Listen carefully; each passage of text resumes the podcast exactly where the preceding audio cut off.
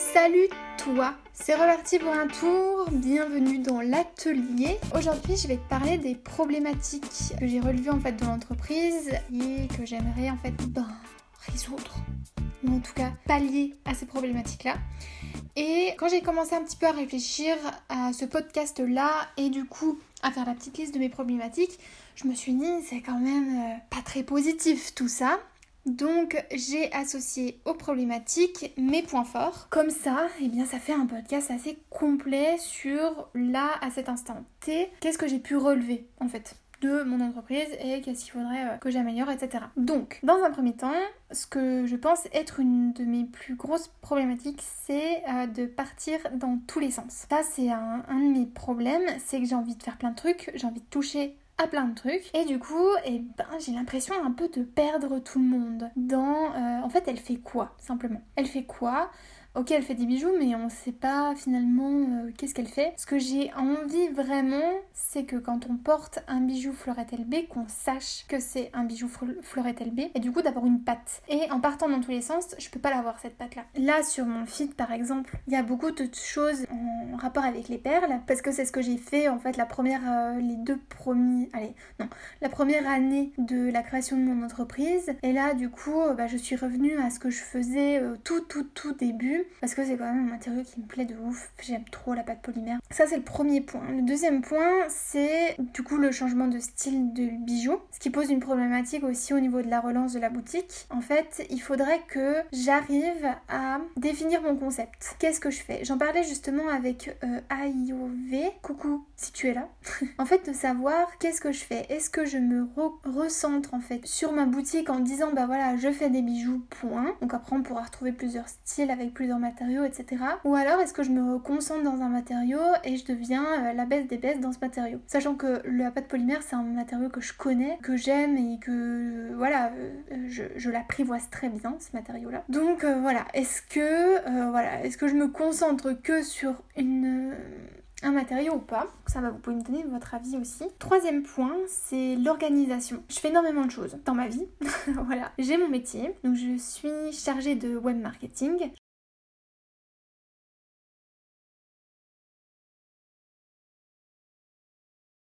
Travaille donc pas à temps plein et à côté de ça, il y a à la fois Florette LB, Mi Bijoux, etc.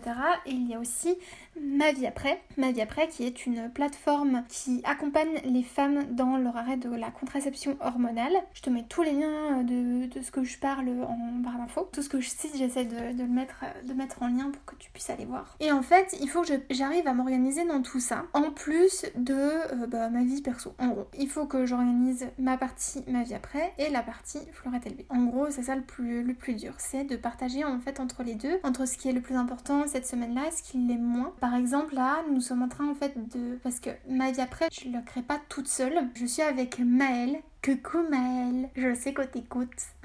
et euh, donc euh, je suis pas toute seule et nous sommes en fait en train de créer un programme autour de l'arrêt de la pilule et ben, il y a beaucoup de travail, beaucoup de travail de recherche, d'écriture et euh, de mise en place en fait du programme. C'est un très très gros travail et à côté de ça j'ai rien trouvé de mieux que de relancer ma boutique. et on a plein de projets en plus avec ma vie après donc disons qu'on va pas s'ennuyer pendant les prochains mois, voire années. Ça, je pense que je te ferai un podcast sur l'organisation. J'essaye de trouver des astuces, tu vois, des, applications, des méthodes sur papier, des choses comme ça. Euh, je pense que j'arrive à, faire deux, trois petites choses, en tout cas sur l'organisation, là, qui est pas trop mal. Il faut juste que je me tienne à mon programme.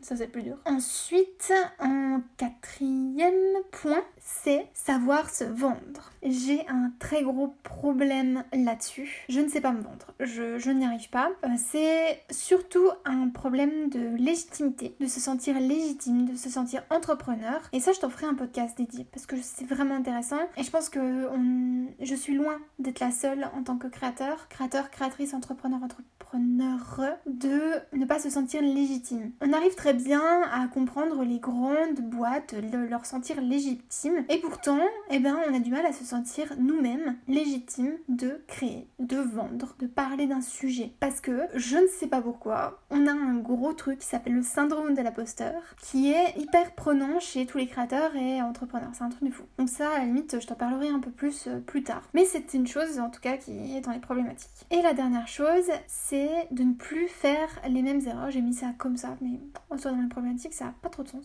Donc, ne plus faire les mêmes erreurs, en fait, euh, justement, par rapport à tout ce que j'ai déjà fait auparavant, il y a certaines choses que je veux pas reproduire. Typiquement, de laisser à l'abandon ma boutique, qui a été pour moi une des plus grosses erreurs que j'ai fait. C'est pas parce que j'ai eu une baisse de motivation qu'il faut que je laisse tout tomber comme ça. Il faut que je reprenne les choses en main, il faut que je trouve euh, qu'est-ce qui va pas, et euh, pas que je laisse tout tomber comme ça bah, parce qu'il y a mieux à faire ailleurs. Non, ça ne fonctionne pas comme ça. Donc voilà au niveau des problématiques que j'ai pu relever en fait euh, là dans un premier temps, certainement. Disons que c'est les plus grandes, je trouve. Et ensuite on va parler des points forts. Pour moi mes plus gros points forts ça se trouve au niveau de la technique et de la connaissance en fait de, du marketing parce que c'est mon métier et que je fais ça tout le temps, tout le temps, tout le temps. Et de la technique parce que euh, j'ai besoin de personnes si je veux faire un montage audio, un montage vidéo, un montage photo, si j'ai besoin de faire de la retouche photo, si j'ai besoin de créer un site internet, si j'ai besoin d'options sur mon site internet. Tout ça au niveau de la technique, j'en ai besoin de personnes en soi. Certainement, euh, voilà, si ça va un petit peu plus loin, forcément, euh, je suis pas calée sur tout. Il y en a qui seront plus calés que moi, ça c'est certain, mais en tout cas pour ce que j'ai besoin de faire actuellement,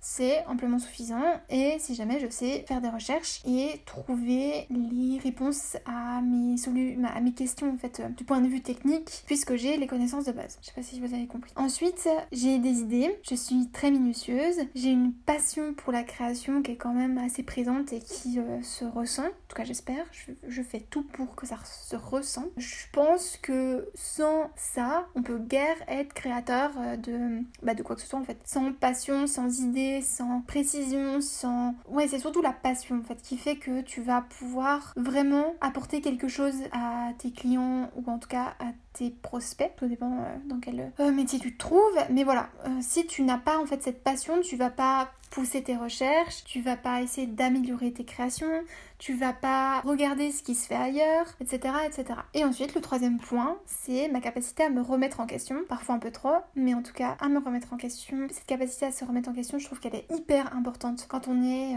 entrepreneur, parce que c'est vite facile de se... En fait, on est tellement passionné par notre, notre entreprise, notre, nos créations, qu'il est parfois compliqué de prendre un peu de recul sur ce qu'on fait et sur finalement, ok, ça, ça me plaît, mais en fait, ça applique à moi.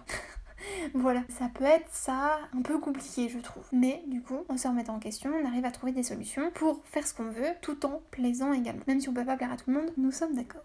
Ou en tout cas, trouver des personnes qui sont, qui seront sensibles à ce que tu fais. Écoute, je t'invite à faire ce travail-là, de mettre tes problématiques et tes points forts, parce que je trouve que ça permet aussi de se rendre compte de ce qui, avec nos points forts, est possible de résoudre dans nos problématiques. Écoute, j'espère que ce podcast t'aura plu.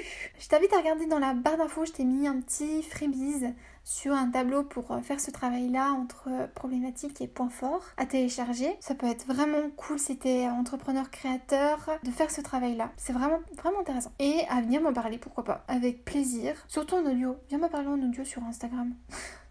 C'est plus simple pour moi que de répondre euh, à l'écriture et une réponse plus rapide. Voilà, allez, à la semaine prochaine